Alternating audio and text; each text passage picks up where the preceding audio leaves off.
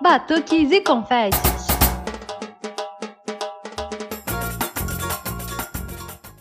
Pessoas. Eu sou a Nath Fischer, aqui do Batuques e Confetes. E aqui é a Gabi Moreira. Nós estamos no nosso 15 episódio. Hoje é baile de debutante, hein, Gabi? Com certeza, Nath. A gente já tem 15 episódios. Gente, eu tô muito orgulhosa da gente. Pensar que a gente começou como um passatempo de quarentena, né? Não, verdade, né? Foi aquela coisa assim, na empolgação da quarentena. Ah, vamos fazer um podcast. E aí, já estamos aqui, 15 episódios. Uhul! Gabi, e hoje, entre vários assuntos aqui do programa, a gente vai falar sobre uma coisa que para mim é muito séria, uma questão de caráter, que é Beatles, né? Sim, Nath, porque afinal, cara, eu não conheço ninguém que não goste de Beatles. Você conhece, Nath?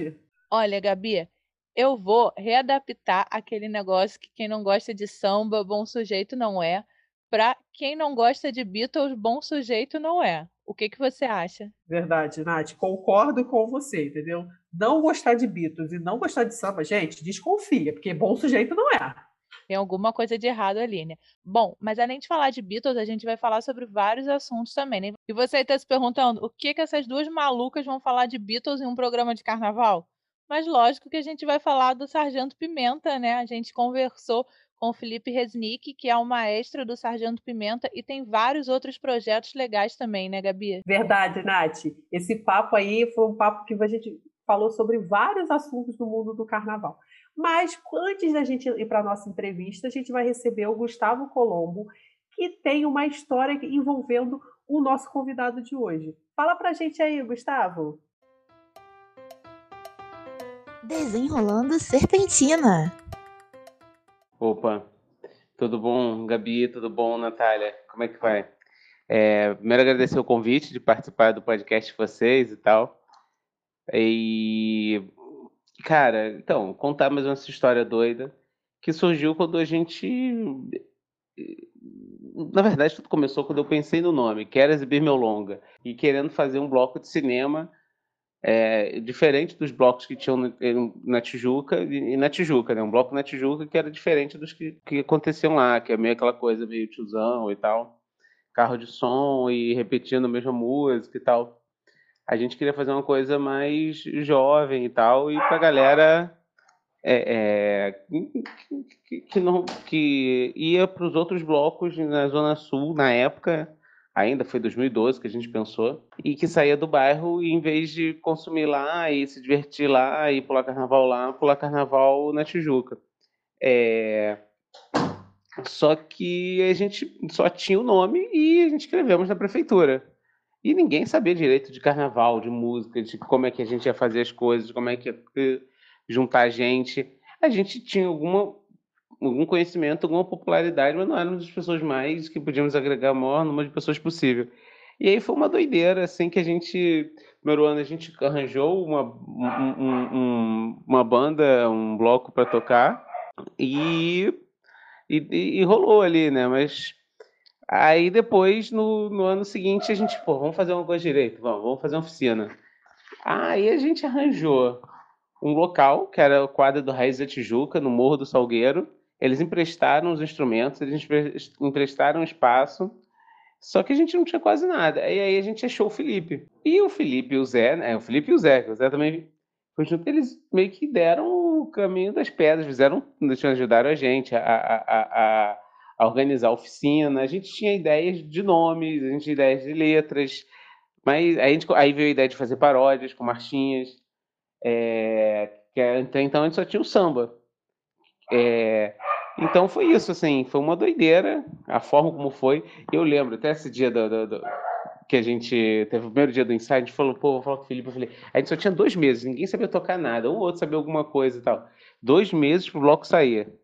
É, aí, assim, o primeiro ensaio, o Felipe falou assim, não, não, vamos conversar, vamos ver os nomes das pessoas. Aí ele falou assim, qual o seu nome mesmo? Não sei o que, né? Aí fez uma roda de conversa, falou assim, cara, aí ficou uma hora fazendo isso, eu falei, fudeu, essa porra não vai dar certo caralho, não sei o que, esse cara é maluco, quem, quem é esse cara? Fudeu, fudeu. Aí eu falei assim, não é possível. É, aí, aí tipo, passou uma hora e meia, não sei o que, não. Aí na última, tipo assim, foi tipo isso, assim, parecia um filme mesmo. Na última meia hora, ele falou assim, vamos fazer agora esse, esse aqui, eu passo, vai tocando. Aí passou assim, daqui a pouco passou uns 10 minutos, eu falei assim, é, eu desesperado, assim, eu tava fingindo calma, mas eu tava desesperado. Aí eu virei assim, as pessoas tocaram e saiu, assim, né, claro que tava longe de ser música mais perfeita, tava saindo um som ali. As pessoas estavam tocando música. Pessoas que não tocavam, tocavam nada, não tinha a menor noção. Tinha um outro que tinha, tá? Mas assim, a maioria, principalmente eu, não tinha a menor noção. E no final tava saindo música dali, do primeiro ensaio, que passou uma hora e meia conversando. Aí eu falei assim, caraca, essa parada pode ser que dê certo. E deu certo, a gente começou a tocar o bloco, é... que virou o bloco com samba, depois marchinhas. Aí depois acabou virando com outros ritmos, também com paródia. E foi começando a criar corpo e forma e tal, coisa toda. É... Mas assim, foi, foi muito divertido, a gente conseguiu fazer coisas muito legais. Mas assim, a gente estava num momento de transição do Carnaval do Rio, que ele estava mudando de um formato para outro. E, e, a, gente, a gente sempre teve uma identidade meio nebulosa, assim, né? A gente não era nem um bloco família, nem um bloco temático, nem um bloco de bairro, nem um bloco de doidão, nem um bloco dos cineastas. A gente nunca era, foi muito nada ao mesmo tempo. Então sempre foi essa bagunça, assim, e acho que a própria diretoria, a própria galera, a própria galera que tocava, a própria ideia de existir diretoria já mostrava que estava meio uma coisa meio antiga. E a gente, o bloco foi passando até que acabou, né? Quem sabe um dia não volta. Mas acho que foi isso, assim. Acho que a gente passou por um momento que o carnaval foi mudando e que a gente estava tentando se adaptar numa coisa meio doida, assim, de forma que foi, foi maneiro ter existido. É, e acho que foi isso. Bom, é, e até porque a função dele mudou um pouco, era assim, era uma denúncia sobre umas questões do audiovisual carioca, e ele que mudou muito, e mudou tudo no país. Era uma questão de trazer, tirar os blocos é, não só desse, desse pendular da, da, da juventude tijucana ir para a Zona Sul, acabou que a Zona Sul e, e os tijucanos deixaram de ir para a Zona Sul e foi todo mundo para o centro. Os blocos mudaram de formato, outros blocos mais temáticos vieram para Tijuca. Então foi mudando tudo, assim. E o desenho do carnaval mudou também. E aí eu acho que a gente foi meio que ficando meio, meio no ar, assim, meio, meio, meio perdido nessas transformações. Mas foi muito divertido. A gente fez coisas muito legais. A gente, inclusive, apareceu na propaganda da skin muito doidamente. É... E foi divertido, valeu a pena. Ai, Gabi, sabe que essa história do Gustavo me bateu uma saudade. Eu lembro tão bem daqueles ensaios. Eu entrei no longa depois, né? Mas esses ensaios lá no Raízes e Salgueiro, que rolava sempre uma resenha maravilhosa depois.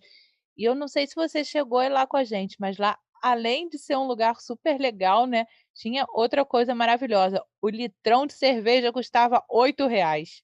Tinha um, no início era sete, no final já estava oito, mas olha, maravilhoso isso. Sim, Nath, eu fui no ensaio lá no Raízes, e o melhor mesmo era o pós-ensaio, né? Nossa, que saudade desse litrão. Ah, Gabi, o ensaio era bom também, tá? A gente tocava direitinho. Não, tocava, óbvio, né, gente? Mas a, a gente tá com, eu tô com uma saudade de tomar uma cerveja com os colegas, assim, aí, pô, depois do ensaio, ah, aquele pós-ensaio era muito bom também. Mas o ensaio também era ótimo, gente. Não, não tô dizendo que o ensaio não era bom. É o que o Ortiz falou no último programa da gente, né?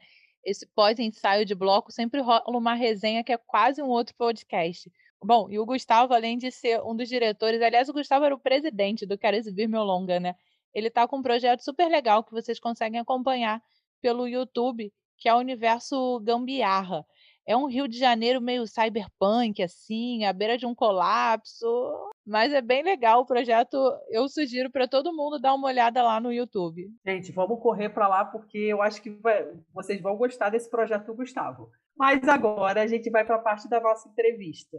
Nath, chama o nosso convidado aí. Chega aí, pode entrar, é o Pimenta, o sargento da Sargento da Chega aí, pode entrar, o Pimenta, isso é demais, é bom. Que só que chega, que só repine, que só de agogo. Traz a bandeira e o tamborim. Pode parecer, mas não é rock and roll. O nosso bloco é. Chega aí, chega aí, pode entrar, é. Bom, Gabi, como a gente já falou lá no início do programa, né, a gente está recebendo hoje para nossa entrevista o Felipe Resnick, que é um dos fundadores e o maestro do Bloco Sargento Pimenta, por isso a gente falou tanto de Beatles, né, lá no início. Ele também é professor do método Passo, que é um método de ensino super legal, de ensino e de aperfeiçoamento de percussão, e está com um projeto de ciranda aí no YouTube maravilhoso. E aí, Felipe, tudo bem? Tudo bem, Nath. Obrigado pelo convite. Felipe, eu vou começar te fazendo aquela pergunta bem clichê de como é que o carnaval entrou na tua vida, assim? Como é que você descobriu o carnaval? Vamos lá. É, o carnaval, para mim, na verdade, quando eu era criança, eu viajava. Meus pais, a gente sempre viajava. Não, não tenho uma família, meus pais não são muito carnavalescos. Gostam. Hoje em dia gostam mais, até por conta depois que eu comecei a trabalhar com carnaval, pular carnaval, eu trouxe eles também. Aí a gente pula junto. Mas na minha infância não, não, não tinha o carnaval presente. Adolesc... No início da adolescência eu ia para Teresópolis, aí eu ia para uns bailes, mas também não era uma coisa que eu curtia tanto. Mas no ensino médio eu comecei a gostar, sair com a galera, fazia carnaval de rua do Rio de Janeiro com a galera. Eu lembro muito do Boitatá, bem marcante, o Céu na Terra. Na verdade eu fui estudar no SEAT, no ensino médio, que é em Santa Teresa. Então eu curti muito o carnaval de Santa Teresa, assim, coisa encantadora que é Santa Teresa, as ruas de Santa Teresa, as ladeiras e a arte que está ali por todo todo canto, né, em Santa. E eu já tava, já fazia música, na verdade. Eu tocava num bloco, um bloco do Passo, que não é um bloco de carnaval, mas se chama bloco. Na verdade, é um método de, de, de educação musical que eu toco desde os 12 anos, esse bloco. E a gente tocava muitos ritmos brasileiros, mas a gente fazia apresentação em teatro. Era um grupo de escola que depois se profissionalizou. Hoje em dia super profissional, já foi para França tal. Mas na época, não, era um, era um grupo que era de escola, era legal, bem feito, mas era um grupo, era um grupo de percussão, canto, mas também que falava sobre outra. Eh, a gente cantava, é, fazia é, coisas no espaço, movimentações, né? Falavam de um método que fala sobre o corpo, o uso do corpo. Então eu tinha um envolvimento muito com a música, com, com a percussão, com ritmos brasileiros, mas com o carnaval em si eu comecei a, a gostar né, nessa época aí do ensino médio que eu comecei a pular com a minha galera, assim, meus amigos da, da escola. E eu lembro que eu carregava meu pai, também minha mãe, eles iam boitatá. Eu lembro dos ensaios do boitatá, é, na época que não era ainda no palco, né, que era o cortejo. Depois até toquei em alguns também. Mas foi, eu ia no Simpatia também, é Quase Amor, eram os blocos que eu frequentava, assim, bloco da Zona Sul, bloco do Centro. Mas já no SEAT, eu fiz um bloco também, eu lembro de eu fazendo, eu gostava, eu gostava muito, então acho que eu comecei a me encantar com essa coisa do carnaval de rua, quando quando eu comecei a também me ver é, mobilizando a galera, isso era um negócio que me, me brilhava o olho, assim, tipo, eu, começava a pegar as rebarbas, eu lembro do Céu na Terra, muito, acabava o Céu na Terra, eu ainda estava na pilha, e eu começava a cantar alguma música, ou, bato, ou tinha alguém tocando, eu estava com algum instrumento, ou pegava o instrumento de alguém, e eu mobilizava uma galera, aquela coisa das rebarbas, né? De você pegar, o bloco acabou e você continua. E eu lembro de, de eu me ver assim, moleque, adolescente, liderando uma galera. Eu falei, caramba, vamos embora, vamos seguindo. É um negócio que acho que foi aí que começou a brilhar assim, o olho para mim dessa coisa do carnaval de rua, né? Não sei se eu continuo aqui para os outros carnavais da vida, mas talvez esse, esse acho que é um primeiro momento aí mais do carnaval mais forte na minha vida. E essas rebarbas às vezes são melhores até do que o próprio bloco, né? Às vezes aquele pessoal que fica parado, o bloco vai andando, você se diverte mais do que quando tá ali no, na meiuca. Exatamente. Felipe, é, queria te aproveitar e perguntar, né? Você já deve estar meio cansado de contar essa história, né? Mas como que você foi trazer os Beatles para o carnaval?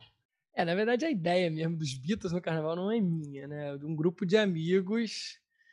Aí essa é a história clássica que já contei muitas vezes, mas tem muita, muita entrevista por aí, mas que é isso, é um grupo de amigos que, que se amarrava em carnaval, se amarrava em Beatles e não sabia muito bem, queria muito fazer isso, queria muito estar tá no carnaval dessa, e foi na época que eles estavam pensando também que estava tava nesse boom de blocos temáticos, né, acho que o, o, Mulheres de Chico tinha acontecido faz pouco tempo, não lembro se, acho que o Toca Raul, se não, sei, não me engano, foi no mesmo ano, não lembro exatamente, mas estava uma coisa meio um boom de, de blocos temáticos, e eles falaram, pô, vamos fundar nosso bloco. Só que nenhum deles era músico, ou tinha uma relação forte com a música.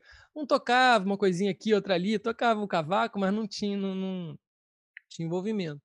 E aí um deles me chamou, porque ele conhecia meu trabalho, é, como professor de percussão, como percussionista, sabia que eu era envolvido. E outro chamou o Leandro, que era um cara que, tinha, que conhecia muito de Beatles, tocava guitarra, e, e, coincidentemente a gente era da mesma banda, sete por meia dúzia. Nós dois, é muito engraçado essa história, porque um desses amigos me chamou, o outro chamou o Leandro, e nós dois se conhecíamos e tocávamos juntos. Aí eu chamei o Matheus, o Leandro chamou o Felipe, e nós quatro, lá no início, a gente foi incorporado essa, a esse grupo dos fundadores para fazer a fundação musical. E aí, Gabi, é legal essa pergunta, porque na verdade o que a gente, a gente se considera o fundador musical do bloco, né? Porque a gente começou a ter essa ideia de. E aí, beleza, Beatles e carnaval, mas como? Né? Poderia ser, sei lá, tudo em rock, tudo em funk, tudo em samba, né? A gente fazer uma coisa meio.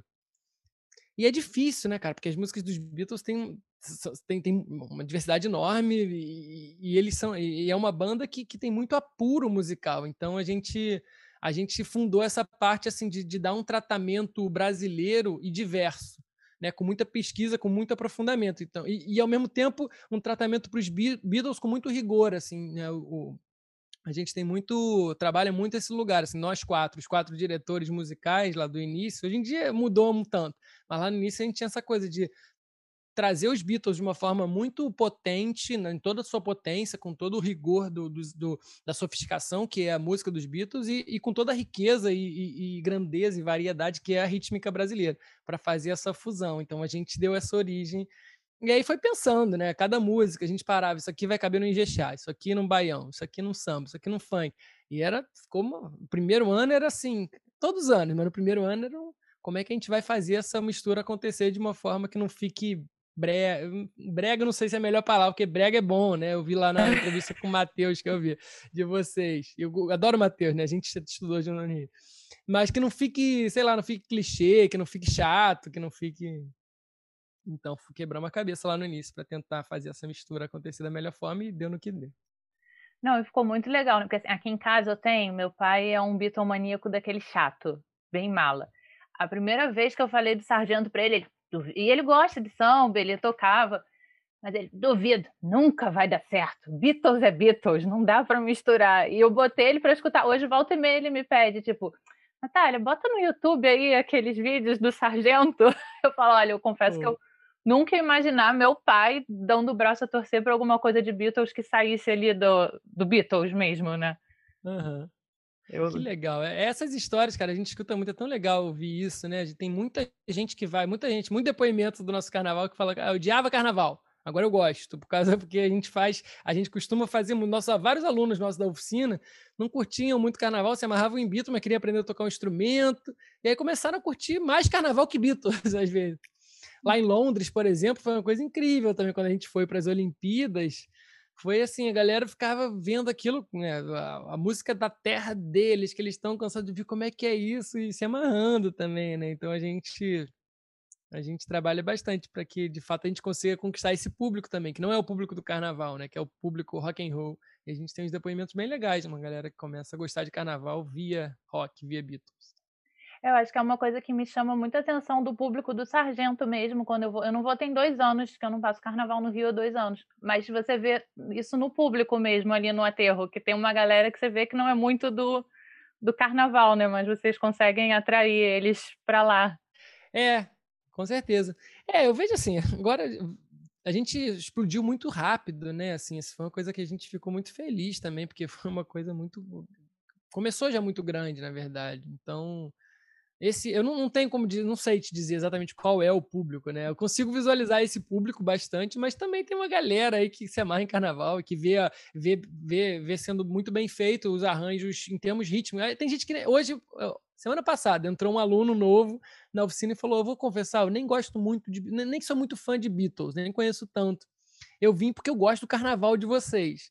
Então tem uma coisa também que a gente traz que é de fato um respeito pela cultura, trabalhar os ritmos muito bem. Tem todo um, um olhar também no carnaval assim para um som de qualidade, de, de cuidar realmente do, de como é que a gente está mostrando esse som. Tem uma questão performática também que a gente trabalha bastante, que é da, da cena, né, do, da movimentação. Eu boto muito essa pilha assim de, de mostrar como é que a gente pode se movimentar em palco, que a massa se movimentando é, é muito mágico, né? Quando você tem 100 pessoas indo para um lado, para o outro. Galera de carnaval, eu sei que Gabi né, é mais do, do, do, carnaval da Sapucaí. Isso é muito mágico na Sapucaí, né? As, as, escolas de samba, quantidade de gente fazendo a mesma coreografia, todo mundo junto. É muito lindo, assim, é muito forte, muito potente, muito impactante, né? Isso. Como é que a música pode transformar a gente nesse lugar do corpo, do corpo da multidão, né? Muito lindo.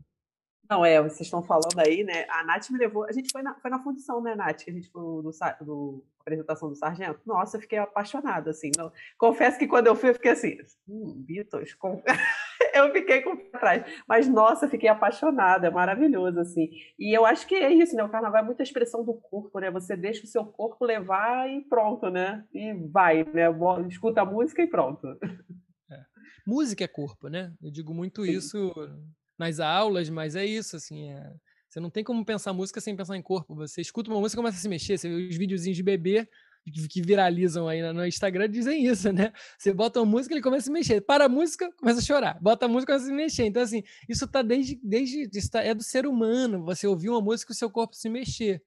E aí, quando você eh, traz esse, essa informação de uma forma mais consciente, mais potente, né? Tipo, entenda que o corpo tá aí, que é importante. Não é à toa que toda escola de samba você precisa, você precisa andar lá na Sapucaí do mesmo jeito. Os mestres estão vendo isso, assim, né? Isso tá em qualquer lugar que faz música. Pode ser carnaval, mas pode ser orquestra também. A orquestra também tem que swingar, o maestro tá ali se mexendo, você vê quando a orquestra.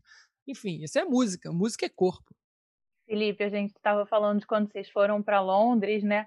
É uma pergunta que eu sempre tive curiosidade de fazer. Vocês sabem se algum deles já ouviu o Sargento? Olha, o Paul McCartney, ele mandou um recado via assessoria de imprensa que adorou a serenata que foi feita para ele. a gente fez uma serenata. Eu confesso, vou, vou confessar para vocês que eu fui contra, mas acabou rolando porque que, enfim, a gente recebeu o convite e acabou que foi de uma forma legal, assim, de certa forma. Ele veio fazer o show, já não lembro qual ano que foi, mas num desses anos que ele veio fazer o show no Engenhão, é, a, a Ana Maria Braga chamou a gente para fazer uma serenata na manhã do dia seguinte do show é, pro, pro Paul no Copacabana, em frente à Copacabana Palace. E aí a gente fez um, um fez uma, uma, entrevista com ela, tocou um pouco ali, mas cara, a gente chegou lá às 5 da manhã. E acho que a gente chegou, não sei, deve ter tocado, não lembro exatamente a hora, 8, mas o cara tinha feito o show. O cara, bom, o Macado tá potente, né? Vigoroso, o show dele é incrível, mas, pô, é um senhor. Quer, quer, dormir. Quem não quer? Não, não, é nem porque é um senhor, quem não quer dormir à noite, né? Então o cara fez um show até que hora, tinha lá uma galera tocando para fazer uma serenata pro povo, para ver se saía, né? Aí ele saiu, o baterista dele acho que deu um tchauzinho, não sei, não lembro exatamente, e ele, e ele mandou uma notinha via assessoria, adorei a serenata. Então teve isso. O Ringo, a gente fez um movimento no ano, nesse ano, né, quer dizer, ano passado para o carnaval desse ano, para o Ringo vir, para a comemoração dos 10 anos. É, eu não lembro se ele chegou a comentar alguma coisa, mas acho que a filha dele falou alguma coisa. Eu já não estou lembrado também. Eu não estava tão à frente desse movimento. Mas rolou uma abordagem para o Ringo vir comemorar os 10 anos, para ele tocar com a, cantar e tocar com a gente no carnaval, para não sei quantas pessoas, que poderia ser uma coisa interessante para a carreira dele também. A gente tentou, tentou trazer ele, depois fazer uma turnê dele, mas acabou não, não, não, rolando. Eu acho, acredito que eles saibam de alguma forma que a gente existe, mas assim, diretamente nunca rolou, não. O que rolou de interessante, você falou de, de Londres, mas a gente no ano, a gente foi para as Olimpíadas de Londres, que foi muito mais, que no ano seguinte a gente foi para Liverpool. Na verdade, só fui eu e mais do, três pessoas, eu acho. É, fomos nós quatro, os quatro diretores musicais. E aí a gente foi para Liverpool para fazer um desfile nas ruas de Liverpool. Acho que era no ano. Não era no ano. Não era no, no Beatle Day, não, era no Brazilian Day. Era no, no, no dia de, de, da música brasileira. E aí o, o, o, prefeito da cidade de Liverpool deu uma chave pra gente, eu acho. Do, de Liverpool. Então, assim, a gente foi, a gente tocou em Abbey Road, a gente tocou em, no, no, no Cavern Club. Desculpa, em Abbey Road, não, no Cavern Club. No Abbey Road a gente fez lá o, o, A gente foi lá, fez o bloco inteiro, fez a, a, a, foto clássica, mas em Liverpool a gente tocou no, no Cavern Club. Foi muito, foi muito impressionante. Foi muito legal. Que legal. O show do Paul McCartney, se eu não me engano, foi 2013, que esse eu fui, o do Engenhão. Acho que foi, foi 2012 tá ou 2013. Bem no É, iniciozinho, né? 365. Também. É, a gente, é, a gente explorou. É isso, a gente. é, o, o bloco surgiu. Em dois- o primeiro carnaval foi em 2011, o bloco surgiu em 2010. Em 2012, a gente estava indo para as Olimpíadas de Londres, junto com o Monobloco, que era também uma grande referência para a gente. Celso sempre foi, o Celso Alvim sempre foi uma grande referência para mim, assim, já conhecia ele de antes, do Passo também, do bloco do, do- porque ele é muito amigo do Lucas Ciavatta, enfim. E a gente foi, foi muito, foi um momento muito marcante. A gente, assim, garoto, 20 e poucos anos, né? Garoto, assim. Eu, eu liderei uma bateria junto com o Celso Alvim pelas ruas de Hackney, de Londres. A gente foi duas semanas antes da aula para os batuqueiros londrinos, assim, era bem maior responsa. Eu fiquei nervoso, assim, trabalhando pra caramba, mas maior responsabilidade. Foi, foi muito legal. Mas a gente explodiu muito rápido, né? Foi três anos aí, estava fazendo esse show aí para Serenata pro Paul lá com a, com a Ana Maria Braga. É, eu lembro o primeiro desfile de vocês foi o último carnaval que eu não passei no Rio. Eu passava o carnaval em conservatória. E aí todo mundo no- postando foto, comentando do desfile de vocês. Confesso que foi um, juro que não é puxar saco, foi um dos que me fez tipo falar, pô, ano que vem vou ficar aqui para ver qual vai qual é desse carnaval do Rio que tá rolando, né? Que foi bem naquele boom, né, que vocês surgiram ali. É, ficou pequeno, né? As ruas de Botafogo ficaram pequenas. A gente não esperava mesmo, na verdade. A gente tinha botado lá na, na autorização para a prefeitura 500 pessoas. Foi o número que a gente botou. Não sabia, né? A gente estava. Assim, a gente estava trabalhando, e foi muito rápido também. A gente estava trabalhando muito e, e com muita. Eu lembro dos ensaios aos domingos, assim, a galera, domingo de sol, eu reuni uma galera boa, assim, da música, que eu confiava, que trabalhava legal. A gente tinha ensaios grandes, assim, era um trabalho. Era assim, a gente já entendia que era brincadeira, mas era sério. Eu, eu falo muito sobre isso, sobre a brincadeira séria que, que leva a gente nos lugares muito legais, sabe? Eu acho que tem uma potência da brincadeira, e quando você leva a sério a brincadeira, a brincadeira ela é potencializada e vira outra coisa. Então, muita gente, outros mestres, vários de bateria, falam também coisas nesse, nesse lugar e eu, eu acredito muito nisso, assim, admiro muito quem, quem leva o, o- o- quem trabalha com isso, né, nesse lugar, assim, que é brincadeira, a gente vai se divertir, vai se encantar com o carnaval, mas é sério também no sentido de que a gente está falando também de ancestralidade, a gente está falando de uns ritmos que estão, né, que vieram de, de outros lugares, é muito importante a gente dar o respeito, o rigor. Mas enfim, a gente estava trabalhando. A, a gente, a- o primeiro carnaval a gente começou, foi em 2011, o primeiro carnaval, a gente começou a ensaiar. Eu comecei, eu reuni uma galera, junto com o Matheus, a gente reuniu uma galera para fazer a base ali. A, a gente ficou um mês ensaiando com essa galera, depois chamou amigo de amigo para encorpar a bateria. A gente devia ter umas set- 60, 70 pessoas no primeiro ano de ritmista. Acho que a gente fez um trabalho de três, quatro meses para sair no carnaval com 11 ritmos, não lembro quantas, mu- 30 músicas talvez, mas era bastante coisa. E aí a gente, aquilo foi crescendo também, porque a ideia era muito boa, mas a ideia, ninguém, né, ideia- ninguém se vale de ideia, né? Se fosse só ideia sem trabalho, sem, sem suor, né, sem von- vontade também de fazer acontecer, não, não, não sairia. Então a coisa foi começando a tomar corpo, e aí a gente fez uma entrevista para o Globo, e aí Globo, né, amplifica tudo, aí foi, sei lá, umas duas semanas, três semanas antes do carnaval, e aí a coisa começou a ficar grande. E aí de 500 pessoas que estavam no papel, vieram 5 mil. Aí Nossa. ficou pequeno, realmente. É. Vocês deram um nó no trânsito do Rio, né? Eu lembro que Pois as é. notícias que chegavam em conservatória eram essas. É, exato. E Felipe, você falou bastante do método do passo, né? Que é um método muito legal para a galera que não sabe tocar começar. Como é que funciona isso? Assim, eu pedi para você falar um pouquinho sobre o passo. Claro. Falo sim. É, não só um adendo, eu- nem- é muito para quem está começando, mas também para quem já está tocando há muito tempo o passo. Ele é, ele, ele fala de- realmente de uma construção de base, mas ele chega nos lugares que para quem já está tocando hoje em vários músicos, inclusive vários mestres de bateria, mestre Odilon, que é uma grande referência, Odilon Costa, Gabi, que é- acho que é mais do carnaval, talvez saiba quem é o Odilon, não sei se Nath talvez conheça também, porque o Odilon é uma grande referência para essa década aí de 2000 a 2010, estandarte de ouro, na Grande Rio. Vocês fizeram uma entrevista com, com- na semana passada com alguém da Grande Rio, não foi? O Fafá, é. que Fafá. Que é, É, foi- do, do Odilon, né? Isso. Por coincidência. Cara, o Odilon é, é para mim é escola, assim. Na verdade, eu dei aula com ele. É, é, quando o Lucas dava uma aula, o Lucas Ciavata criou o passo, o método, em 96. Eu comecei a ter aula do passo em 99, na escola, quando eu era garoto. Ele dava aula na escola que eu estudava, o Agamitá. E aí ele, me, ele chamou uma galera para fazer parte do bloco do passo. E aí eu virei assistente dele e comecei a dar aula com ele quando eu tinha 15 anos. E aí, mais ou menos por aí, 16, 17, 18, não lembro. Um pouquinho depois, o, o Odilon veio, veio trabalhar com o Bloco do Passo, porque o Odilon viu no Passo uma forma. Ele, ele diz no depoimento que a minha vida tem o antes e o depois do passo. Antes eu tinha prática, agora eu tenho a teoria.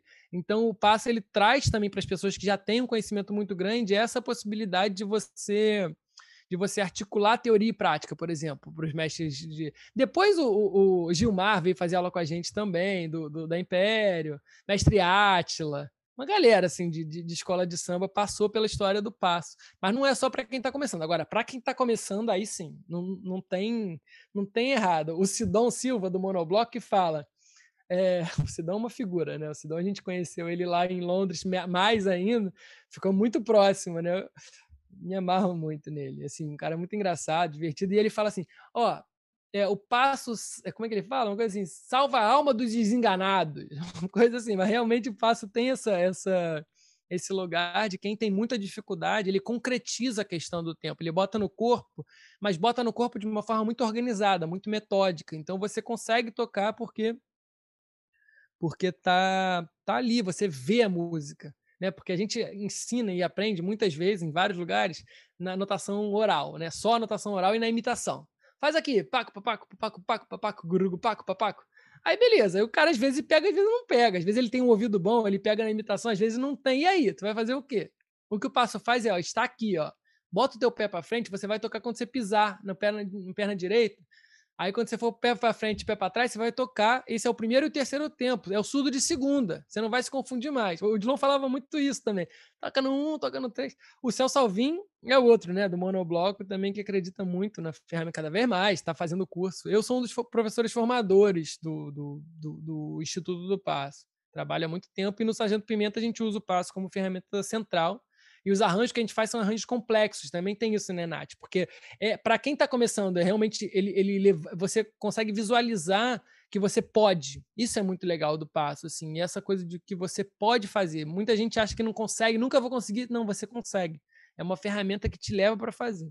Mas ao mesmo tempo, se você quer trabalhar umas convenções, muita mudança de compasso, né? Por exemplo, o Beatles tem muito isso, né? Você tem All, é, All You Need Is Love começa em sete que é meio estranho na nossa cabeça. A gente está acostumado com dois, com quatro, né? tá ali o surdo. Tim, tum, tim, tum, um, dois, um, dois, um, dois, três, quatro, um, um, dois, três, quatro. Telecoteca, as coisas estão em quatro, né, normalmente. E aí você vem e tem um sete. Aí como é que você faz para ensinar a pessoa a trabalhar o set? Aí, aí você bota no corpo o set. Você entende a organização do set no corpo e aí você consegue fazer. Então, é tanto para quem está começando, porque realmente concretizam a questão que é muito subjetiva, e às vezes fica na imitação, fica no, no, no, nessa coisa da anotação oral de você conseguir fazer, mas ao mesmo tempo também as coisas mais complexas você consegue organizar muito bem, que é o caso da galera da escola de samba que quer fazer uma convenção meio cascuda, não consegue porque fica na imitação, todo mundo toca, repete, repete, repete, não chega se você quer fazer uma coisa um pouco mais difícil. Eu lembro no ano passado, eu toquei na esse ano na Estácio, toquei a gogô na Estácio, e aí tinha uma hora que eles faziam toque de Xangô, que é um toque diferente, é um outro tipo de movimentação, tal. E a galera não conseguia fazer. E até que ele teve que reduzir, reduzir, até que nessa hora só tocava duas pessoas, três pessoas, entendeu? Que aí não dá, não conseguia botar massa fazendo. Então o passo também, como está todo mundo se movimentando da mesma forma, você consegue visualizar é, onde onde estão, onde é que está o tempo, onde é que está o ciclo tal. Bom, eu falo sobre o passo, Nath e Gabi, eu vou falar um tanto aqui, vai me interrompendo para fazer outra pergunta também, se quiser. Não, eu te perguntei porque eu digo que o passo é a minha última esperança, né? Porque eu tentei tocar caixa e foi uma desgraça. Eu até brinquei com o CA que se o passo não me salvar, eu desisto, assim, jogo a toalha que não é para mim. É, tem que perguntar pro Sidão, então. Aí o Sidão vai te falar, ele vai salvar a alma do desenganado. Mas tem, com certeza, Nath. Chega, vamos, vamos marcar. A gente, se estiver realmente na pilha de aprender, bom, tem isso também, tem que ter desejo, mas eu vejo que você tem. Então, se tem desejo, o, o passo realmente é uma ferramenta impressionante, assim, muito forte, muito poderosa, assim, revolucionária no, no, no ensino da música, de uma forma geral, não só para percussão, de uma forma geral. Assim.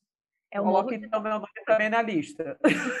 Porque, olha, Felipe, eu sou uma negação. Eu tava, até falei no programa com o Fafá, que meu irmão ele fez a escolinha lá no Salgueiro, né, com o mestre Marcão. E aí ele, ele tocava repique tudo, assim, né? Aí uma vez eu falei, ah, tu me ensina alguma coisa. Ele falou, cara, mano, você não tem o menor ritmo. Então, eu acho que o passo é também a solução para mim. Com certeza. É, não, a gente tem visto muita gente assim que tem dificuldade, porque existe isso, né? Você tem facilidade, dificuldade como todas as coisas na vida, né? Tem gente que gosta, tem consegue lidar melhor com números, tem gente que consegue lidar melhor com pintura, sei lá, enfim.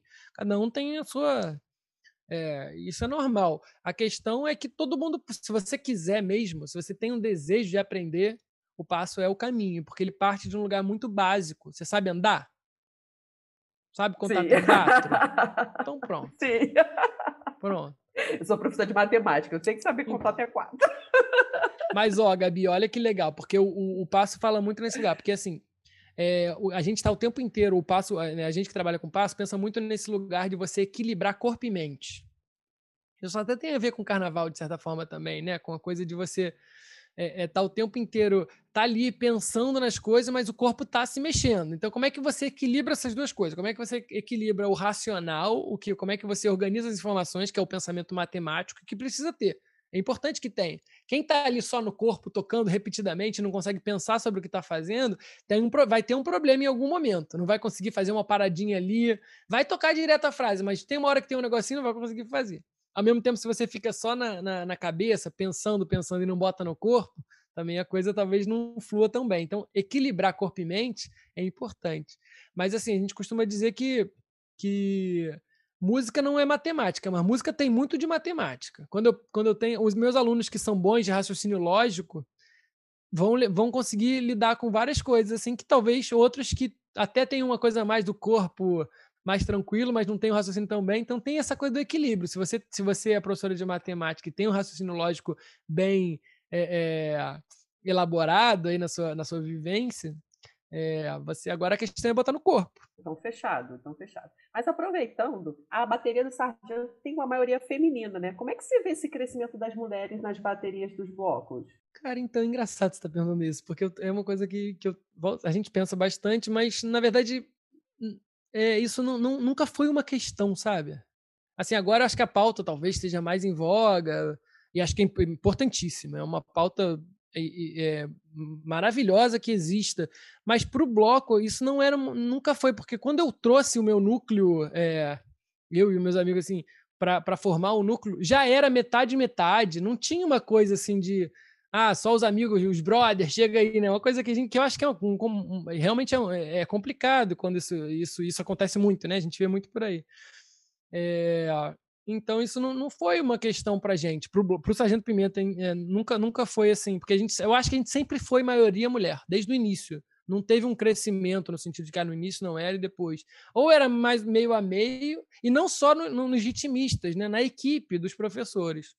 É, tudo bem, as lideranças, a, a, direção, os fundadores são, são todos homens, isso realmente é, é isso é, tá ali, né? Tá ali desde o início. Mas na, na nossa equipe da oficina, tinha eu e Matheus, a gente, no início era nós dois, depois Zé Cadu, mas a Tayana estava no início, hoje em dia a Chuva é coordenadora, a Laila Regi, a Mari Regi, então assim, tá todo mundo junto, mas é, é eu acho, assim, eu acho, na verdade, assim, eu acho que nunca deveria ter sido diferente disso, né? A verdade é essa, tipo, mas acho ótimo, um movimento maravilhoso, né? Acho que nas escolas de samba isso é muito presente, né? A gente vê muito essa coisa de uma coisa mais tradicional. A mulher não pode tocar surdo, né? Coisa, não faz nenhum sentido. Por que a mulher não pode tocar? Porque é mais, mais, mais pesado, mulher não tem, mulher não tem fogo. Como assim? Não existe. Isso é construído, né? Enfim. Mas eu acho maravilhoso que o movimento seja esse, de, de crescimento não só das ritmistas, mas também das equipes, sabe? Das, das figuras de liderança. Eu acho que isso é muito importante. A gente vem, vem fazendo um movimento, isso sim é um movimento que a gente faz, que é um pouco mais recente, de compartilhar a regência. Né? No início era, era eu, eu e Matheus, depois, hoje em dia, todo mundo rege. Né? A gente tem a coisa da regência ser compartilhar, todo mundo da equipe rege. Isso tem sido um movimento bem legal. E Felipe, como é que estão sendo essas aulas assim por live, né? Que a gente que faz carnaval gosta de tumulto, gosta da famosa aglomeração, né? Tão amaldiçoada a aglomeração agora. Como é que vocês estão lidando com isso? Pois é. É, a gente está tentando simular. Nunca é igual, né? A gente sente falta, obviamente. Sente falta tanto da, da coisa da aglomeração, mas também da coisa de tocar junto, né? A coisa do, do, do, do, som em tempo real, de você interagir com a pessoa ao mesmo tempo dela tocando e você tocando. mas a gente está criando ferramentas para simular o mais próximo disso. Então, por exemplo, a gente todo final de aula toca junto.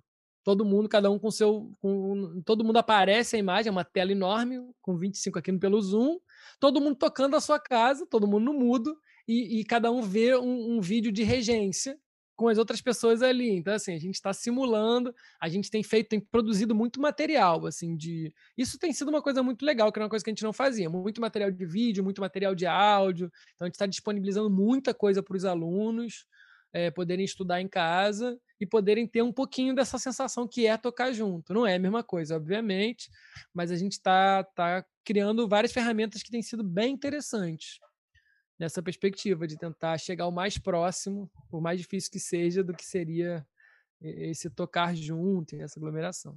É, vocês fizeram até aquele clipe, né, mais pro início da, da quarentena, que ficou muito legal. É, a gente fez o Help. O Help a gente fez é, só com a galera do, do, do Pocket, né? Os músicos. O Pocket é o grupo show, né? O grupo que faz show mas a gente está produzindo material com os alunos também. A gente faz muita coisa com os alunos internamente, para gente, mas a gente está querendo disponibilizar agora um material legal é, de vídeo, um clipe, né? Um clipezinho desse esquema dos quadradinhos, que está todo mundo fazendo bastante, assim, todo mundo tocando com os alunos. É, mas a gente fez esse help, ficou muito legal, realmente. Teve a live, né? Teve a live também do Pocket, que também supriu aí uma, uma demanda de muita gente querendo assistir a gente, as lives, foi muito legal. Eu mesmo não, eu não faço mais parte, na verdade a gente fez uma divisão, assim, eu num determinado momento parei de fazer os shows e fiquei mais focado no carnaval, na coordenação da oficina, então eu fico mais nesse lugar, rejo a bateria, mas eu já há um tempo que não faço mais os shows para também começar a trabalhar com porque o bloco demanda, né? O Sargento Pimenta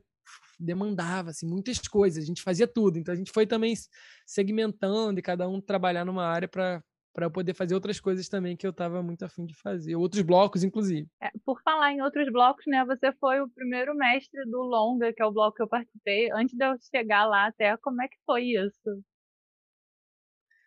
Foi legal, foi legal. O Gustavo me, me o Gustavo Colombo, né? Ele me ele me ligou um dia de não, eu lembro desse dia, ele me ligando porque ele conheceu alguém que me conhecia. E, e, eu tenho, na verdade, até hoje, assim, muita gente me liga para porque a galera me conhece um pouco. Ah, o Felipe é o cara que bota de pé um bloco em um mês. Uma coisa assim. Mas ano passado eu fiz um negócio desse. É, tipo isso. Dá para você vender um curso. Exatamente. Bote seu bloco em um mês. Exatamente. Tem uma galera que, que enfim, eu tenho essa experiência, assim, fui, fui trabalhando para isso, né, para para fazer com que a galera toque rápido, né? Tem a ver com passo muito, mas tem também com o meu olhar sobre, sobre as pessoas, sobre o ritmo. Então o Gustavo me chamou um pouco nessa perspectiva. Falaram que você vai montar. E aí eu fiz o um projeto para ele. Né? Eles tinham feito, acho que um desfile com uma bateria contratada de samba. Foi. E aí eu fiz um projetinho. Falei, ó, vamos fazer isso aqui, vamos trabalhar esse ritmo, esse ritmo. Aí ficamos, tivemos uma conversa de uma hora, que foi legal. E aí fez esse, teve aquele primeiro ensaio é, fatídico e todo mundo. Eu lembro que no primeiro, nesse primeiro dia que choveu, eles estavam querendo muito tocar. E eu acho que não sei se a gente já tinha instrumento, eu não lembro, porque também era toda uma assim, guerrilha, bloco de nesse início super guerrilha, assim, instrumentos que era de, do, do, da quadra do raiz, mas a gente foi. E eu dei um gás. O Zé, eu acho que o Zé tava comigo, o Zé Mota, tava de assistente, a gente foi lá antes, deu um gás nos instrumentos que estavam meio marromentos. A gente cuida muito bem dos nossos instrumentos, assim, do bloco, são nossos, e a gente quer tentar melhorar os instrumentos para ter uma sonoridade mais bonita. A gente chegou lá antes, afinou todos os surdos, desafina no final. Mas a gente não tocou nesse início. A gente, foi muito maneiro, porque a gente não tocou e a galera saiu amarrada, ou tocou, sei lá, um pouquinhozinho no final. Mas foi a força da, da, da, da, da palavra, mas da palavra mostrando como é que a música pode ser mágica, né? Um pouco assim, através de exercícios que, que a gente faz bastante nesse primeiro dia de aula. E é uma coisa que eu tenho feito muito por aí, assim, que é essa coisa de tentar vender esse bloco, faça um bloco em um mês, que é um pouco assim, você não precisa estar tá tocando logo no primeiro dia, mas é importante você entender. Eu acho que eu falo muito sobre isso, sobre a consciência, né? Isso tem a ver com passo também. É, quando você entende a importância das coisas, você pode assim ter um ensaio de uma hora. Você passa 50 minutos falando, conversando, mostrando exercício, tocando, batendo palmas, falando sobre, refletindo sobre. Você toca 10 minutos, aqueles 10 minutos são mágicos são muito melhor do que se você estivesse tocando uma hora seguida sem parar, a mesma coisa, sem estar tá sabendo muito bem o que está fazendo. Então é uma coisa que eu, que eu tenho feito bastante. E aí foi isso. Teve esse do Longa, que eu fiz esse primeiro, primeiro carnaval deles. Depois eu, eu dei consultoria, ajudei assim a galera, né? Passou a Elisa, o Zé, eu acho que continuou um pouquinho, a Elisa, depois o Moreno, né? O Arthur. É, a gente terminou galera... Moreno. A gente, o Zé foi mestre um ano que eu ainda não tava, mas assim, ele sempre ajudou a gente também com a questão dos instrumentos do pipoca, que a gente pegava é. emprestado com eles. Aí a gente ficou dois anos com a Elisa, depois que foi quando eu entrei, aí ela engravidou e veio o Arthur, né, o Moreno, que aí a gente acabou é. encerrando depois. É, exato. Então continua aí um pouquinho o legado da galera que trabalha com passo, né? Porque realmente foi muito legal. Ah, foi legal, longo. A gente, eu, eu, eu lembro que eu também pensei, porque eu já estava com essa experiência do, do, do Sargento Pimenta, então eu, eu, lembro de ter falado um pouco sobre a coisa do trajeto, onde é que para, de pensar não só o, a música em si, né, os ensaios, mas também toda a logística, né, de, de uma música, depois fazer essa para quando, quando é que fala uma coisa, porque o carnaval é música, mas também é, a gente que que, que, que tá na frente das coisas, que está liderando, é um trabalho de produção, né, é, é, é, músico, é regente, é diretor, é coordenador e é produtor, a gente meio que vai fazendo tudo. Não, e é estressante, né? Botar o bloco na rua, os dois últimos anos do longa, eu fiz a produção, nossa, chegava uma semana antes do ensaio, do ensaio do, do desfile, eu tava já mais cansada do que depois do carnaval, eu acho. Aquele períodozinho antes de botar o bloco é tenso. Pois é, cara. Não, então, é isso. Aí o, o é, exatamente. A gente, no início do Sargento Pimenta, a gente fazia, todo mundo fazia muita coisa, fazia tudo, eu fazia muita coisa. A gente foi entendendo também, o bloco também cresceu a gente foi tentando, conseguindo entender como é que a gente se organiza melhor nas funções. Então tem uma equipe maravilhosa, assim, tem muita gente muito boa trabalhando junto. Mas eu também cansava, assim, teve um determinado momento, eu falei, cara, eu não quero mais bloco grande na minha vida. Aí foi quando eu fiz o colo no bloco um bloco para bebê de colo. Quando a minha sobrinha nasceu, eu falei, vou fazer um bloquinho. Foi a coisa mais linda, porque eu tinha o Saído Pimenta, que era 400 mil pessoas na rua, e tinha o colo no bloco, que era 30 pessoas. Família, 50, mãe, pai. Aí você tinha que ir com sling, era lindo, assim. Só música, eu, eu chamei uma. Porque a gente fez também no Sargento Pimenta Little B, que foi a nossa bateria Mirim. A gente teve dois anos esse, esse projeto que foi lindo. E tem uma galera que hoje em dia toca, continua tocando com a gente. O Murilo, que é filho da Crica Rodrigues, neto do Nelsinho Rodrigues, ele é nosso repique microfonado. Hoje em dia tá tocando com o Gabriel Policarpo, assim, tirando onda, moleque toca. O Murilo tá com. Hoje em dia tá com 14, começou com a gente com 7. Aí eu chamei o Murilo, uma galera para tocar no colo no bloco, era a bateria Mirim, era uma bateria pequenininha, só instrumento assim, então era um bloco. Saía na, saía na Tijuca, ali perto do Longa. Meu pai mora ali no, na Henrique Fleus, a gente ia até a Praça dos Bichinhos, lá em cima, que é uma praça linda, com, com com um brinquedo de, de bicho e a gente fechava ali com uma ciranda, fechava com uma ciranda no final, fazendo uma roda de ciranda em volta dos brinquedos. Era muito, foi muito lindo. A gente fez durante três ou quatro anos o Golo no Bloco. Subir essa boia lima ali que sobe, né? Exato. É, o meu pai mora na Henrique Fleus, que é paralela a Saboia Lima. A gente fazia, descia Henrique Fleus e ia para Saboia Lima. E, e, dentro desse teu projeto de outros blocos também teve também o grande bloco místico que eu fui ano passado e fiquei apaixonada assim. Eu achei um, achei tão legal assim tão, tão místico mesmo né? Como é que tá esse projeto? Esse ano eu confesso pô, que eu senti que falta. Eu falei ah não vai ter esse ano. Pô que legal Nath que se foi pô. Bom saber também foi um bloco pequeno, né? Pouca gente, também foi ótimo, assim, é isso. A gente trabalha com o negócio e fala, cara, eu preciso de bloco pequeno, a gente fez um negócio mais Assim, não foi tão pequeno quanto o Colo Bloco, mas tinha um pouco mais. Então, o grande bloco místico eu idealizei, porque eu comecei a dar aula no circo, na Escola Nacional de Circo. Eu sou professor da escola de música. E aí eu estava muito envolvido com o circo. Eu faço, eu faço já um, já faz, hoje em dia não, mas eu já fiz muito tecido acrobático. E tinha uma época que eu fiz perna de pau também, fiz a perna de pau com a Poti, depois fiz com a Elisa. A Elisa maravilhosa, da oficina, que era a oficina do crack, virou oficina da rua agora mas maravilhosa, super professora, super amiga, assim, casada com a Marina Chuva, que trabalha no bloco também, que é do Mulheres Rodadas, é uma pessoa maravilhosa também, uma boa pessoa para vocês entrevistarem, Marina Chuva, super aí no liderança do, do, do movimento do, do, do, foi do, do Mulheres Rodadas, percussionista assim, de mão cheia. Enfim, mas a Elisa me deu aula de perna de pau, eu estava muito envolvido com perna de pau, com tecido, e aí comecei a dar aula no circo. Eu falei, cara, eu vou fazer um, uma história, trabalhava com um bloco, com um carnaval, falei, vou fazer uma história aqui, e adoro o disco do Chico e do Edu, né? O Grande Circo Místico, é um disco lindíssimo. Então, eu desde que eu entrei na escola, eu comecei a pensar sobre como é que a gente pode carnavalizar essas músicas. E aí eu fiz, dei, dei aula de percussão também, além de aula de música.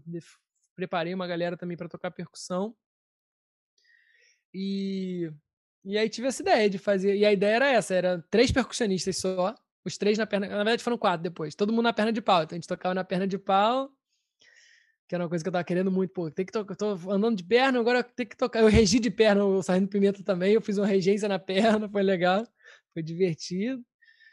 E e a gente montou, foi muito lindo, cara. Foi, realmente foi mágico. A gente fez um ano só, na verdade. No, no, foi, ano, foi ano passado isso? Eu já achava que era mais. Foi ano passado, foi né? Ano passado. Foi o primeiro ano que eu passei o carnaval em BH e eu lembro que eu voltei para o Rio na pilha, tipo, qual vai ser o bloco do final de semana? Mas aí só tinha mega bloco. Aí quando eu descobri, eu falei, cara, é grande circo místico, eu sou apaixonada, vai ser bom, não tem como não ser. Aí eu fui, foi é. domingo de manhã, né? Foi domingo, é, foi no pós-carnaval que a gente fez em frente. A ideia era fazer o trajeto da Escola Nacional de Circo até o Crescer e Viver, que são os dois circos, assim, as duas escolas de circo grandes do Rio. Mas acabou que tava, chegou, um, chegou um carro de polícia lá, Aí meu pai teve que conversar com o cara, e o meu pai foi, anotou, fez um o nome do meu pai, ficou registrado lá, qualquer coisa. Cheio de crianças, assim, um negócio. Mas a gente resolveu não, não, andar, a gente resolveu ficar ali em frente, à, em frente à, à escola. Tava quente também.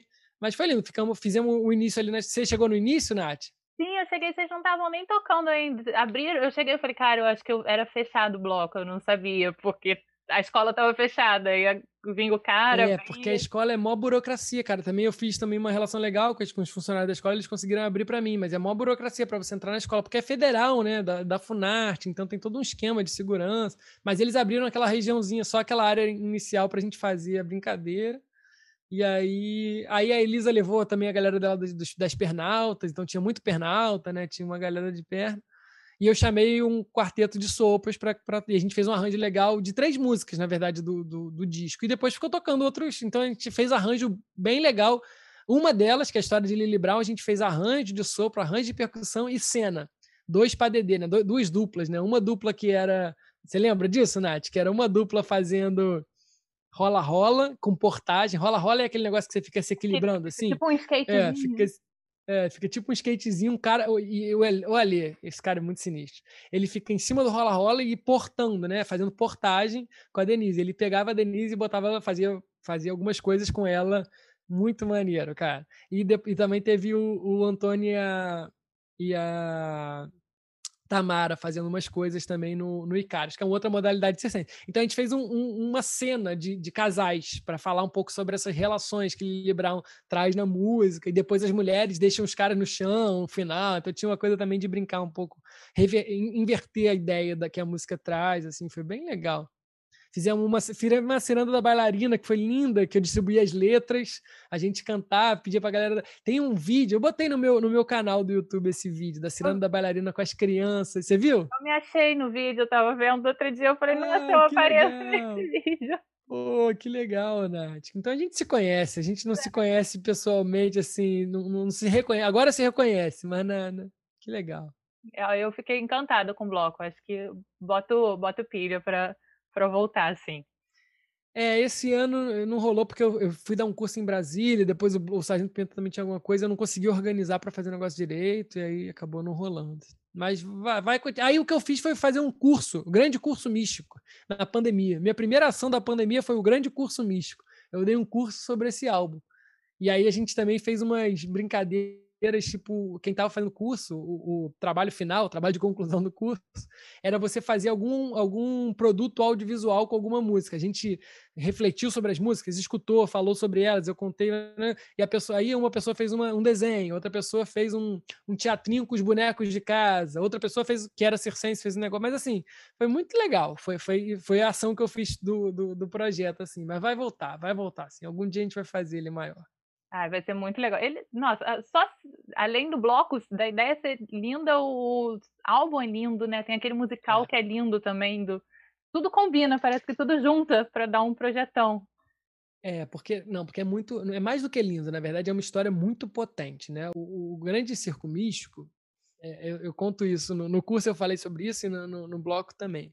O grande circo místico era um circo que virou notícia de jornal que virou poema, que virou balé, não, que virou CD, que virou balé, que virou musical, que virou filme e agora também é um bloco. Então, assim, ele já foi muito multi-artístico, linguístico, né? Foi muito reelaborado. E ele foi inspirado num, num, circo que existe na Áustria. Isso é muito legal. Tem, tem, é um circo que completou 100 anos ano passado ou retrasado. É o Circo Nacional Austríaco, o Circo Knips.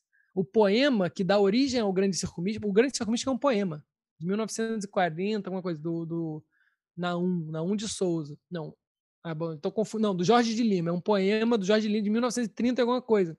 É um poema lindo, poema lindo. E esse poema, o, o cara que fez o balé, que chamou o Chico e o Edu para fazer o disco, ele adorava esse poema. Falou: Chico, Edu, eu quero que vocês façam um, um, um, um balé, um álbum, uma música, trilha sonora para o meu balé, que é inspirado nesse poema. E esse poema é inspirado em personagens reais, personagens que existiram. Então, a, a, a Lily Brown provavelmente existiu em algum momento aí? Então, assim, as pessoas existiram né, de alguma forma, porque foram inspiração em pessoas reais, nomes, inclusive, de pessoas reais. Não a Lily Brown, mas um outro personagem do poema que virou do disco é uma pessoa mesmo, que tá lá, tem uma foto dela, assim, é muito legal, de 100 anos atrás. Então é muito interessante a história do, do, do álbum. Nossa, eu não sabia. Eu conheci o álbum, né? Eu fui ver o musical e o, o bloco, mas eu não, não tinha noção. Procura o poema na internet, é muito lindo. É uma poesia lindíssima. Procura. Grande Circo Místico do Jorge de Lima. Ah, muito legal. A gente já anotou, vamos procurar depois. Felipe, queria te perguntar que o Sargento ele começou né, com os Beatles, né? E depois, assim, é, colocou músicas brasileiras né, no repertório. Como é que foi essa mudança de repertório? Vocês sentiram uma necessidade de fazer isso? É, na verdade a gente não, não colocou assim, não tem no repertório uma música inteira brasileira. Não existe. Tudo que entra de música brasileira é de alguma forma associada a alguma música dos Beatles. A gente faz um rir, né? Ou bota uma citação de alguma música. Então, por exemplo, a gente fez Ria the Sun com Olha pro Céu. Para falar um pouco de duas coisas que falam. É, Shot das meninas a gente botou junto com For No One, eu acho que é. é sim. Enfim, a, a, gente agora está fazendo é, Imagine. A gente fez já no passado, já não lembro se tinha citação, mas esse ano eu acho que era na pandemia que surgiu isso, acho que foi. Imagine, All You Need Is Love, é o Sweet Amor. All You Need Is Love, Imagine e Give Peace a Chance. A gente junta essas três músicas e botou umas cirandas da Lia de Itamaracá que fala sobre a junção, a ciranda do amor, então a gente faz umas misturas. A gente não, a gente é muito fiel no sentido de que não dá para sair desse lugar do, do, do, do, que é a essência, né? É a música dos Beatles. Então tudo que vai entrar de alguma forma está relacionado aos Beatles. A gente não, não, não abriu a coisa assim.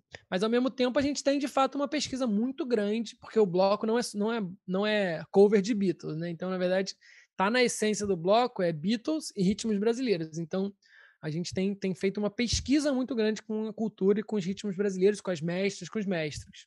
Então, esse ano mesmo, a gente fez uma série de lives com, com dois meses. Todos, toda sexta a gente fez, no início, da, mais ou menos junho e julho, eu acho. Que eu que fiquei à frente também. Entrevistas com personalidades, por exemplo, a Lia de Tamaracá, que é a grande referência da ciranda. A gente falou, entrevistou também Dona Aurinha do Coco, que também é, é é, é, é, na verdade, ela é foi casada, ele já morreu, né? Era, era casada com o filho da dona Selma, que é a grande referência do coco. A gente entrevistou umas figuras importantes assim da, da dos ritmos brasileiros para fundamentar o trabalho que faz essa mistura dos Beatles com os ritmos brasileiros. Mas a gente dá muita brasilidade mesmo, mas sem perder a ideia de ter as músicas dos Beatles relacionadas. É, Felipe, vocês fizeram aquele a, o Pimenta Brasileira, né? Que teve live de ciranda, de maracatu. Como é que foi essa experiência musical? É, exatamente, essa que eu estava falando aí nessa última pergunta. Mas o, o Pimenta Brasileira foi foi riquíssimo, assim, foi um momento realmente uma das coisas, a pandemia está trazendo muita coisa difícil, muita coisa ruim, né? Essa coisa de a gente não poder se aglomerar, não poder tocar junto em tempo real, mas tem umas possibilidades que ela está trazendo, que é justamente essa. A pimenta brasileira é uma delas.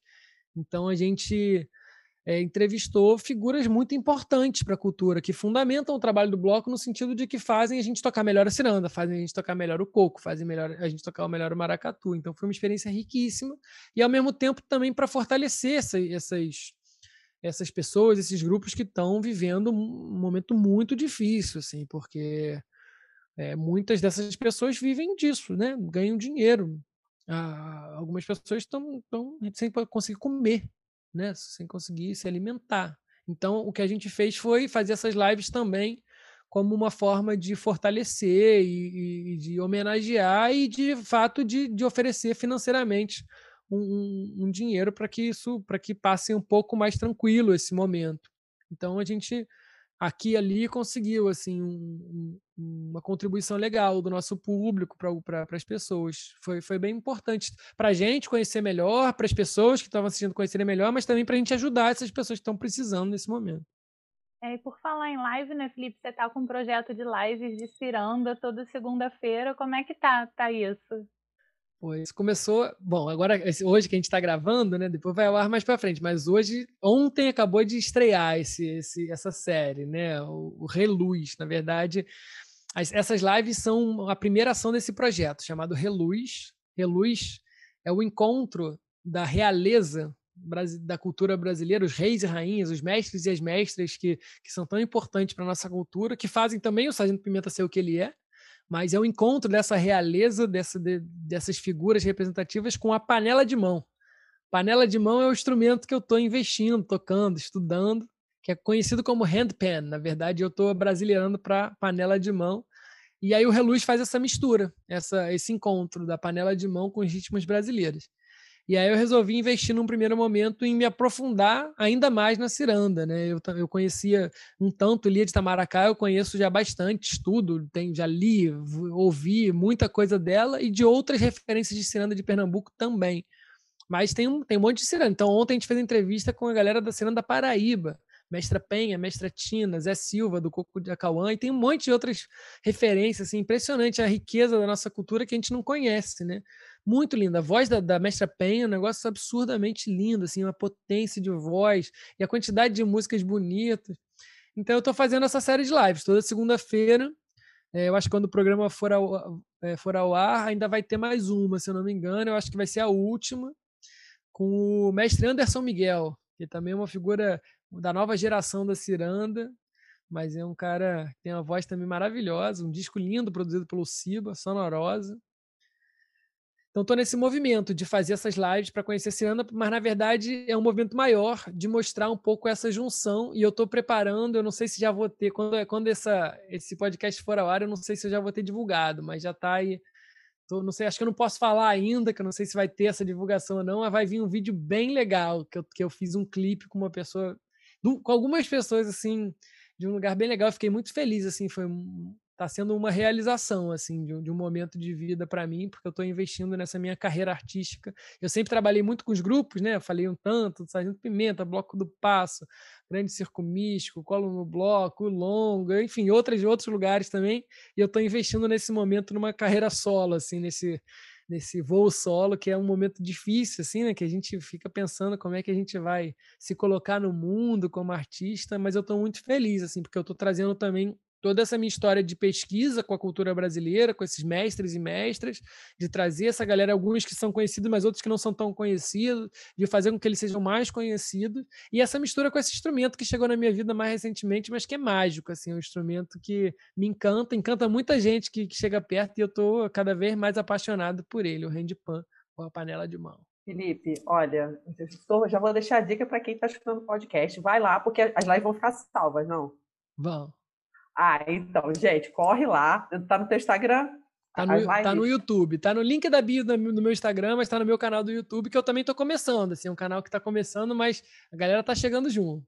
Ah, mas vai bombar, gente. Já fiquei assim super empolgada. Então, quem tá escutando o podcast hoje, vai lá, corre para assistir, porque, cara, vai Deve ser ótimo, assim, eu estou super empolgado com você falando aqui do projeto. Mas, Felipe, queria te agradecer a presença, assim, foi maravilhoso esse papo, acho que a gente falou de tudo, né?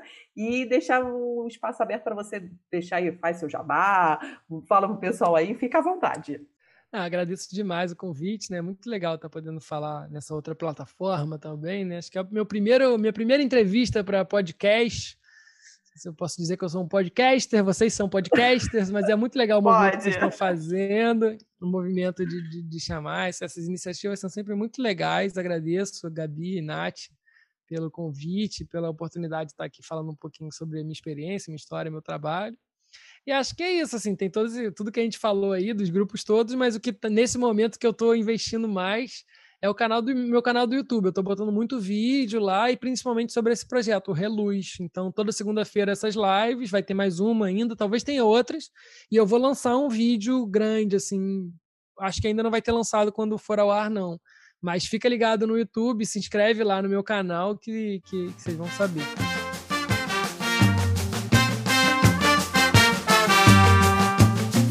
Canto ciranda quando a madrugada avança. Já notei que você dança, me olhando com simpatia. Já me irradia teu riso e teu vai e vem. Mas vi que seu rosto tem no canto uma lágrima fria. Se eu pudesse, eu queria. Ah, Nath, depois de escutar, eu vou te fazer a pergunta. Vamos cirandar? Opa, Gabi, eu super top. Adoro dançar uma ciranda. Ah, então fechou. Gente, essa ciranda que vocês acabaram de ouvir é do mestre Anderson Miguel, que vai participar de uma live com o Felipe na próxima segunda-feira. Então, na segunda-feira, vocês entrem no canal do YouTube para conferir. Aproveitando, Nath, você viu a última live dele. Como é que foi? Ai, Gabi, foi linda. A última live dele na segunda-feira passada, né? Foi com as filhas do Baracho. Para vocês terem uma noção, o Baracho é tão importante para a ciranda que o dia do aniversário do Baracho é o dia da ciranda. E foi muito legal mesmo, recheada de história, assim, foi, foi emocionante. Bom, Gabi, eu sempre gostei de ciranda, mas eu confesso que eu conhecia muito pouco, é porque eu acho o ritmo muito gostoso. Eu conhecia aquelas cirandas mais famosas, conhecia ali a de Tamaracá, mas depois que a gente entrevistou o Felipe, eu fui procurar um pouco mais, assistir as lives dele também, estou emocionada. Confesso que se você pegar minha playlist do Spotify, tá cheio de ciranda lá agora. Ah, gente, aqui no off, a gente estava conversando, a Nath está virando especialista em ciranda. Não, quem sabe tudo de ciranda é o Felipe, Gabi, mas eu confesso que eu achei lindo. Eu adoro esse universo de cultura popular brasileira, né? A gente tem uma cultura tão rica e a gente conhece tão pouco eu acho que a gente tem que se aprofundar e conhecer mais, que tem, tem muita coisa ainda para a gente conhecer aí. Não, verdade, Nath. Por falar em aproveitar e conhecer, hoje no A Hora da Purpurina você vai falar sobre as grandes sociedades. Conta aí, Nath. A Hora da Purpurina. Isso, Gabi. Hoje eu vou falar das sociedades ou das grandes sociedades que surgiram no Rio de Janeiro ali em meados do século XIX e foram o embrião do carnaval de escolas de samba, né? Elas já traziam aqueles cortejos, tinham umas fantasias muito quentes, né? Porque ela era muito inspirada no carnaval europeu, a burguesia carioca, né? De um modo geral, que fazia essa festa. Então, mas assim, essas fantasias quentes até conversam um pouco com o que a gente vê no Carnaval da Sapucaí até hoje, né? E as sociedades foram tão famosas no Rio de Janeiro que até Dom Pedro II saiu aqui da Quinta da Boa Vista, né, para assistir no centro da cidade as sociedades passarem. E também um dos fundadores dos primeiros clubes de sociedade foi José de Alencar, o autor do Guarani, né? Mas eu vou falar mais um pouquinho essa semana sem falta das sociedades lá no Instagram da gente. Fechou, Nath falou de escola de samba, aí você prendeu toda a minha atenção. Então, eu quero saber tudo sobre as grandes sociedades e o pessoal também. Então, gente, não esqueçam de seguir a gente no Instagram, arroba Batuques e Confete, para conferir esse vídeo da Nath. É, não é bem escola de samba, né, Gabi? Mas ali é da onde surgiu a ideia, da onde talvez tenha dado aquele estalo, não sei. Não, Nath, verdade, assim, né? Você, o que você falou, né? É um embriãozinho da, das ideias das escolas de samba. Mas, gente, não deixem, de, não deixem de conferir lá no Instagram da gente. E, Gabi, a gente está chegando ao final do nosso 15 episódio, né? Mas semana que vem tem o último episódio dessa fase de carnaval de rua, desse ciclo, e a gente também vai embarcar em outra viagem na nossa podosfera, né? Isso aí, Nath. A gente vai receber no nosso próximo programa o João Camaru. Por quê? A gente já falou sobre maracatu, a gente já falou sobre ciranda e a gente vai falar agora sobre frevo. O João, ele participa do podcast Eu Disse Frevo. Então esse papo tá imperdível. A gente espera vocês na próxima semana. Tchau, gente. Então, Gabi, ó, no primeiro programa que a gente foi lá para Caxias do Sul, eu falei para você botar um casaco na mala. Dessa vez, tira seu casaco e bota sua sombrinha de frevo, hein? Tá fechado, Nath. Então, sombrinha de frevo aqui separada para a gente embarcar para Pernambuco. Pois é, gente. Então a gente se vê semana que vem com muito frevo, né? Um beijão, até logo. Tchau, gente.